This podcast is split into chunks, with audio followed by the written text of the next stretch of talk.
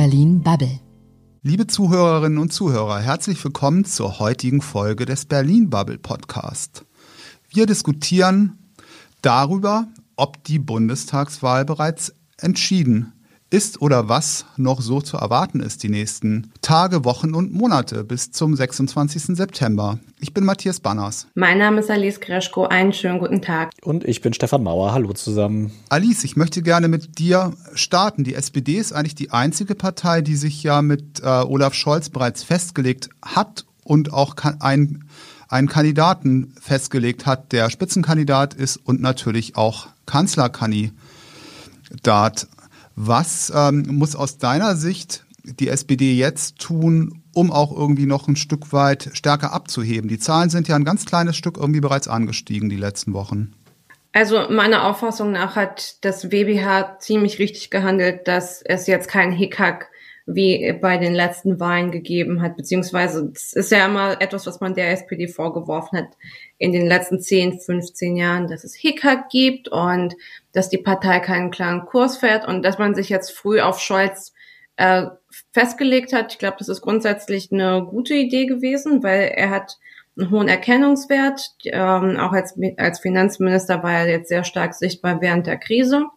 Ähm, allerdings kann man Olaf Scholz natürlich auch gut angreifen, was auch innerparteilich ähm, seitens der Link des linken Flügels passiert und auch seitens der Linkspartei. Da hängt natürlich ein bisschen seine Hamburger Bürgermeisterschaft und G20 noch nach und außerdem mh, insgesamt so sein Führungsstil, wie er mit Wirecard umgegangen ist, was ist die Rolle bei Cum-Ex es, es gibt einfach sehr viel Angriffsfläche bei ihm. Und ich glaube, was jetzt in den nächsten Monaten noch passieren muss, ist, dass er sichtbar, allerdings mit ein bisschen mehr Schmackes wird. Also ich glaube, er kommt tatsächlich mehr aus sich raus. Das ist zumindest meine Beobachtung, dass sein, sein Charakter, sein Typus deutlicher rauskommt. Vorher war er tatsächlich sehr mh, hm, fast schon neutral. Und die Menschen finden kompetente Politikerinnen und Politiker gut in Deutschland. Allerdings brauchen die halt auch ein bisschen einen Charakterzug, den man ihnen zuordnen kann. Und das fehlt definitiv noch. Stefan, wie beurteilst du die Performance von Olaf Scholz und was, ähm, was muss er jetzt tun die nächsten Wochen und Monate? Ja, ich glaube, man muss da zwei Dinge trennen. Also das eine ist, glaube ich, wie er selber so als, sag ich mal, isolierter Politiker rüberkommt. Und da hat er im Moment ich sage jetzt mal den Vorteil, dass er als Finanzminister in dieser Krise gerade sehr viel Geld verteilen kann und da auch keiner mehr wirklich drauf guckt. Äh, das ist so das, die eine Sache, wo ich denke, was ihm vielleicht nützen könnte. Was aber natürlich das Problem ist, und das ist ja das Problem der SPD eigentlich seit fünf Jahren, vielleicht sogar noch länger, dass das Spitzenpersonal so gespalten ist. Also wir haben eigentlich eine eher linke Parteiführung. Scholz ist aber immer noch altes Agenda 2010 Personal sozusagen. Und man sieht es ja auch, also wir nehmen ja jetzt auf am Donnerstag, 18.02. Und in der Zeit ist heute ein Titel, der heißt, ist die SPD noch zu retten, in dem sich äh, Nils Heisterhagen und Ralf Stegner über den Kurs streiten und Heisterhagen halt sagt, wir müssen weg von dem stärker linken Kurs und Stegner sagt, nee, das ist genau richtig insofern, ich glaube, das ist ein Problem, mit dem Scholz auch zu kämpfen hat, dass er nicht, also einerseits steht er für die, für eher das alte Agenda, die alte Agenda-Politik der SPD. Auf der anderen Seite hat er aber eine Parteiführung, die deutlich weiter links steht. Und ich weiß noch nicht, wie er das glaubwürdig verkaufen will, wo er da auf diesem Spektrum eigentlich steht. Also ich wünsche mir auch Beinfreiheit für Olaf Scholz. Ich denke, das ist auch ganz wichtig, dass er sich da auch selber so ein bisschen herausstellen kann. Aus meiner Sicht, Sicht ist aber gerade die Stärke der SPD, dass es auch noch weitere ähm, herausragende Köpfe gibt in zweiter Reihe, die sich sehr gut positionieren. Das ist äh, auf Landesebene insbesondere Manuela Schwesig, aber auch Malu Dreyer, die ich sehr gut wahrnehmbar empfinde und natürlich auch ähm, Kevin Kühnert und Lars Klingbeil. Ja, also ich glaube, die Ministerpräsidentinnen, die sind auf jeden Fall äh, durchaus sichtbar. Allerdings in Rheinland-Pfalz wird jetzt gewählt und das ist jetzt definitiv nicht klar, wie diese Wahl ausgeht. Ähm, die CDU greift sehr stark an. Wir haben nächstes Jahr in Niedersachsen Landtagswahlen. Da ist auch die Frage, wird Stefan Weil irgendwie die SPD nächstes Jahr über Sie führen? Was wird dort passieren? Ähm, es gibt präsente Gesichter und es gibt präsente Köpfe. Allerdings führt das nicht automatisch dazu, dass auf ähm, Bundesebene die Ergebnisse davon profitieren. Denn in den vergangenen Jahren hattest du eher in vielen Bundesländern, beispielsweise in Niedersachsen, wo ja mit über 30 Prozent die Landtagswahl gewonnen wurde, hast du bessere Ergebnisse als im Bund. Ähm, von daher mal gucken. Stefan, die äh, Köpfe der SPD in zweiter Reihe, sind die dazu in der Lage, auch diesen Links-Rechts-Bias irgendwie halt so ein bisschen zu übertünchen? Na, ich sehe da eigentlich auch ähnliche Konfliktlinien, wie es sie auch dann in der ganz oben in der Spitze gibt. Also auch da finde ich, ist es nicht überall klar, äh, in welche Richtung das jetzt letztendlich gehen soll. Also da geht ja ein Lars Klingbeil auf jeden Fall zum Beispiel in eine sehr andere Richtung als ein Kevin Kühnert. Ähm, ich habe das Gefühl, dass in der öffentlichen Wahrnehmung definitiv der Linkskurs stärker wahrgenommen wird. Ich sehe aber das noch nicht tatsächlich sich manifestieren in einer tatsächlichen Politik, weil eben ganz viel auch gerade von dem exekutiven Regierungspersonal eben noch nicht aus dieser Riege kommt. Also das sehe ich absolut auch so. Ich finde, der SPD wird in den letzten Jahren insbesondere ein äh, übertrieben linkes Image medial angehaftet oder vor allem in sozialen Netzwerken angehaftet. Nennt mir eine Policy, die in den letzten Jahren so unfassbar links war. Also das, das ist für mich halt auch eine Verschiebung, natürlich, weil äh, manche Meinungsführerinnen und Führer sichtbarer sind ähm, und medial auch attraktiver sind, weil sie mehr Reibungsfläche bieten. Ich finde allerdings trotzdem nicht, dass die Politik das, was tatsächlich in den Ministerien beispielsweise gearbeitet wurde, dass es halt so unfassbar extrem links gewesen ist und das, also da muss man halt auch ein bisschen ähm, die Kirche im Dorf lassen bei den Linksdiskursen. Was mir allerdings jetzt noch ein bisschen fehlt, ähm, es war ja letztens Klausur im äh, Willy Brandt Haus und Olaf Scholz hat ja vier Punkte vorgestellt, in denen es unter anderem um Klimaschutz, ähm, moderne Mobilität, Gesundheitswirtschaft und noch einen vierten Punkt, der mir gerade entfallen ist, ging. Irgendwas mit Digitalisierung. Ah, genau, Gigabit-Gesellschaft schaffen. Äh, der vierte Punkt ist die Gigabit-Gesellschaft. Äh, da fehlte mir persönlich für meinen Geschmack einmal Industriepolitik und einmal konkret Arbeits- und Sozialpolitik, weil ich finde, die Bürgerinnen und Bürger sollten nicht die Transferleistung machen, sich zu überlegen, hinter welchem der vier Punkte steckt denn Arbeitsmarkt- und Industriepolitik konkret. Alice, das würde ich ausdrücklich unterstreichen. Ähm, ich bin auch der, Aus der Auffassung, dass die äh, SPD gerade irgendwie halt da auch noch bei ihren Kernthemen weiterpunkten kann und dass sie natürlich auch in der laufenden Legislaturperiode abge abgeliefert hat und das jetzt natürlich auch im Wahlkampf herausstellen kann. Stefan, der größte Gegensatz zur, zur SPD ähm, in dem Parteienspektrum, was wir jetzt diskutieren, sind ja die Liberalen. Äh, brauchen wir auch weiterhin ähm, eine Partei, die, die das Thema liberale Wirtschaftspolitik, ähm, Freiheit nach vorne stellt? Jetzt gerade, um irgendwie auch mit der Corona-Wirtschaftskrise umzugehen? Natürlich brauchen wir eine liberale Partei im Spektrum. Die Frage ist ja aber genau die, die ja auch in den letzten Jahren immer wieder äh, ja, diskutiert wird, ist die FDP von Christian Lindner eigentlich die liberale Partei, die da die progressiven Ansätze hat und die, die wirklich äh, ja in die richtige Richtung geht. Also wir haben ja auch innerhalb der FDP deutlich sozialliberalere Stimmen, als die zum Beispiel Lindner ist. Der ist ja definitiv ähm, auch mit seinem äh, neuen Generalsekretär ist, hat er sich ja auch weiterhin dazu entschieden, wirklich ein ganz klar wirtschaftsliberales Profil zu haben und eben diese sozialliberalen Seiten eher zu vernachlässigen. Also wenn man da jetzt zum Beispiel stattdessen so einen Johannes Vogel in, als Generalsekretär da hochgehoben hätte, dann hätte das eine ganz andere Signalwirkung gehabt, hat man aber nicht. Das heißt, die FDP fährt ganz klar weiter den Lindner-Kurs, den sie auch 2017 in der Bundestagswahl gefahren hat. Ich frage mich allerdings, ob das wirklich so erfolgsversprechend ist, weil ja, natürlich brauchen wir eine, eine Partei, die auch eine, eine wirtschaftsliberale Agenda vertritt äh, gerade auch wenn wir darüber reden, wir müssen nach der Corona-Krise irgendwie wieder so ein bisschen ähm, Bewegung in die, in die Wirtschaft reinkriegen.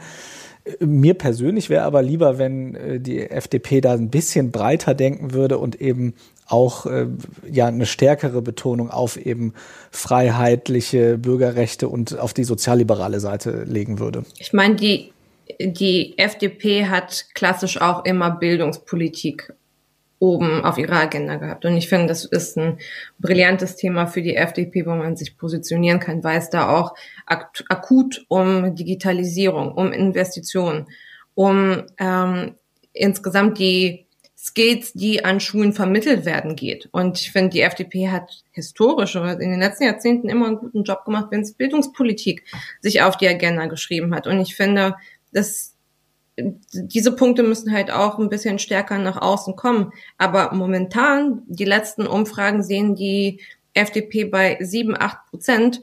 Das ist jetzt nicht das Maximum, was diese Partei aus sich rausholen könnte. Ähm, ich persönlich würde es auch begrüßen, wenn es da ein breiteres Profil gibt, weil es ist ja nicht nur Johannes Vogel, der da präsent ist. Ich meine, wir haben ähm, Konstantin Kuhle beispielsweise sehr prominent, prominent eine Marie-Agnes Strack-Zimmermann, auch eine gute liberale, sozialliberalere Stimme.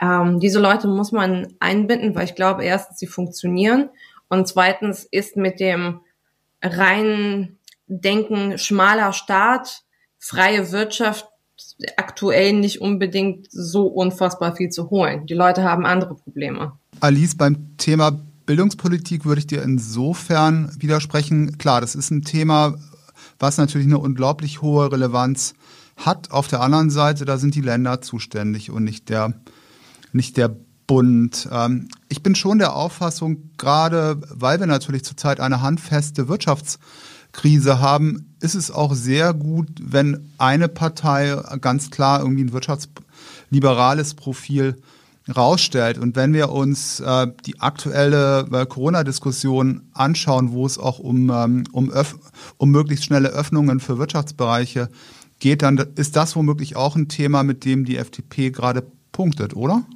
Also ich hoffe sehr, dass wir keinen zu starken Corona-Wahlkampf sehen werden, weil das kann nur dreckig werden.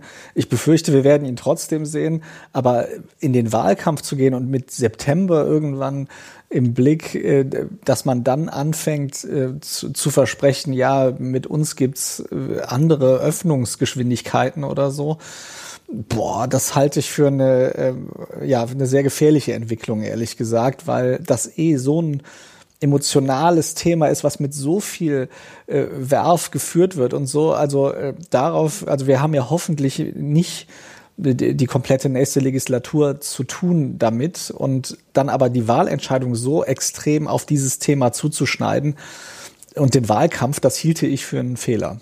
Ich hoffe, dass das nicht passiert. Also die FDP punktet ja auch nicht damit. Sie hat bei der Bundestagswahl 2017 knapp unter 11 Prozent geholt, jetzt steht sie bei 7,8. Offenbar ist das Argument, was hier vorgetragen wird von der Partei zu schnelleren Öffnungen nicht so stark und entfaltet nicht die Durchschlagskraft, die es benötigt, um tatsächlich von Punkten zu sprechen. Wenn man sich zumindest die Trends anschaut, seit der letzten äh, Bundestagswahl haben die CDU und die Grünen ausschließlich profitiert. Alle anderen sind abgesagt. Klar, ich stimme dir zu. Die Grünen haben auf jeden Fall profitiert und stehen auch weiterhin noch sehr gut da. Da ist natürlich die Frage, was ist da noch an, an Wachstum drin und wann rückt irgendwie das Thema Klimaschutz wieder stärker in den, in den Fokus. Wie siehst du das, Alice? Ich glaube, ohne Klimaschutz wird es in den nächsten Jahren keine größeren Debatten geben. Ich glaube, das wird nicht mehr wegzudenken sein. Erstens, weil das äh, innerhalb der letzten Jahre natürlich auch durch Fridays for Future ähm, stärker in das Bewusstsein der breiteren Mitte angekommen ist. Ich meine, wenn du Wahltrends von 18 Prozent hast, dann bist du keine Randpartei mehr. Dann ist ein gewisses ökologisches, nachhaltiges Denken in der Bevölkerung angekommen. Wir sehen es auch bei Konsummitteln, dass das Angebot für vegane Produkte gestiegen ist. Ähm, wir sehen es um Debatten, was die bei Debatten um Energieversorgung, ob nachhaltige erneuerbare Energien ausgebaut werden, wie, der, wie die Spitzen gegen Nord Stream 2 auch getrieben werden. Von daher, ich glaube, Klimaschutz wird uns, wird uns erst einmal länger begleiten.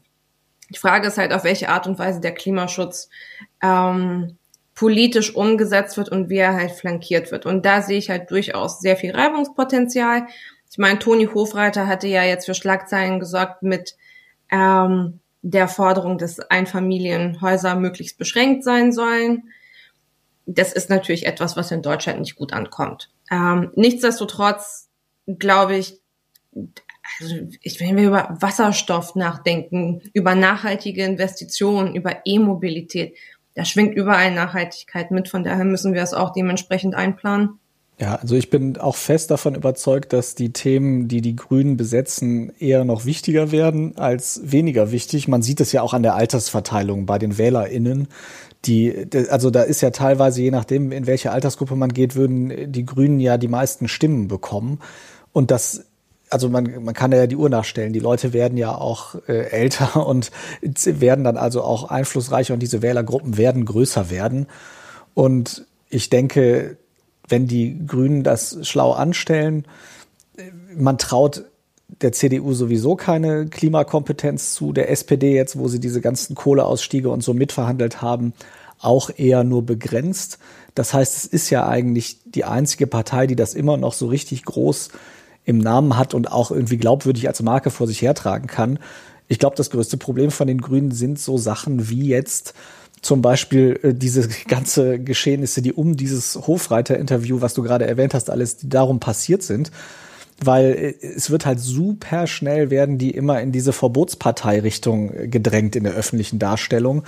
Wer, äh, der Hofreiter hat ja überhaupt nicht gesagt, er möchte Einfamilienhäuser verbieten, sondern er hat gesagt, dass in so einem bestimmten Stadtteil so wenig Platz ist, dass man da im Bebauungsplan keine neuen Einfamilienhäuser zulassen sollte und dass man sich das vielleicht auch mal für andere Stadtteile überlegen könnte. Er hat überhaupt nicht gesagt, es soll keine Einfamilienhäuser mehr geben, aber das ist alles, worüber die Leute diskutieren. Genauso wie natürlich auch damals niemand gesagt hat, wir müssen die Unternehmen zwingen, einmal in der Woche in ihrer Kantine vegetarisches Essen anzubieten. Also das ist einfach eine Partei, ähm, wenn über deren Themen diskutiert wird, ist das halt immer gleich so ideologisch und wird so äh, aufgeblasen und so. Das ist, glaube ich, das, die größte Gefahr für die Grünen, wenn die ähm, sich anders oder, äh, oder wenn die anders dargestellt würden und sich vielleicht auch, was diese Themenauswahl anginge, ein bisschen anders verkaufen würden, dann sehe ich die sogar ähm, noch höher, als die jetzt sind. Also was die Grünen meiner Auffassung nach definitiv nicht brauchen, ist eine verstärkte Migrationsbewegung in den nächsten Monaten. Ich glaube, das ist ein Thema, was die äh, Stimmen wieder nach, nach unten treiben würde, weil mit Migration, ich glaube, aktuell, wie sich in den vergangenen Jahren die Stimmung entwickelt hat, gewinnst du keinen Blumentopf mehr. Ja, aber ich, also ich denke, die, die grünen Wähler würden irgendwie halt aufgrund des Migrationsthemas die Grünen nicht nicht wählen.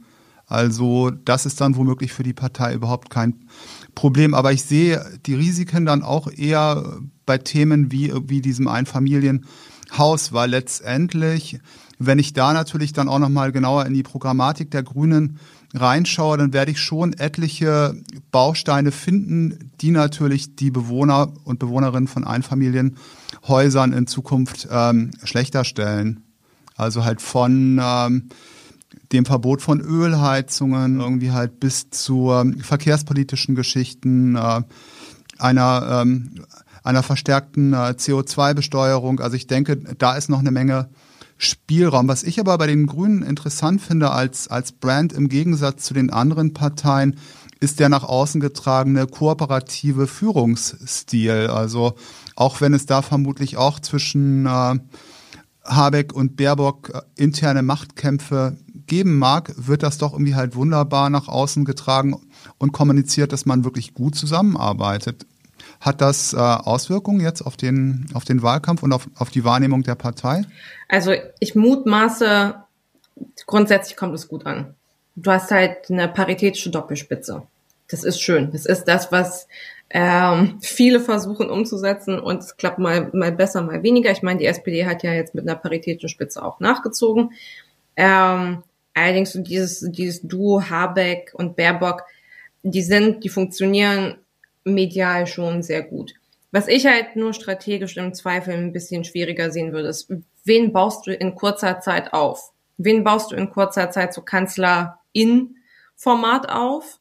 Weil es bedarf halt schon auch ein bisschen eine stärkere Positionierung. Ich glaube, Habeck ist bekannter und er kommt halt auch gut an. Ich persönlich finde ähm, Baerbock smarter. Ich würde ähm, sie als Kanzlerkandidatin interessanter finden und ein bisschen mehr Schmackes von ihr sehen, wohin, wohingegen Habeck ja durchaus so die großen globalen Linien gut diskutieren kann. Also ich bin sehr gespannt. Okay, liebe Zuhörerinnen und Zuhörer, ähm, das war wieder ein wunderbarer Podcast und würde natürlich mich halt sehr interessieren, wie ihr das seht. Welche der drei Parteien, SPD, äh, Bündnis 90, die Grünen und FDP, wird in den nächsten Monaten zulegen und hat die besten Perspektiven. Gerne ähm, kommentieren auf unseren Social Media Seiten und wir freuen uns natürlich auch über Follows und über Bewertungen. Tschüss. Auch von mir einen schönen Tag noch bis zum nächsten Mal. Tschüss. Tschüss auch von mir. Vielen Dank. Das war Berlin Bubble.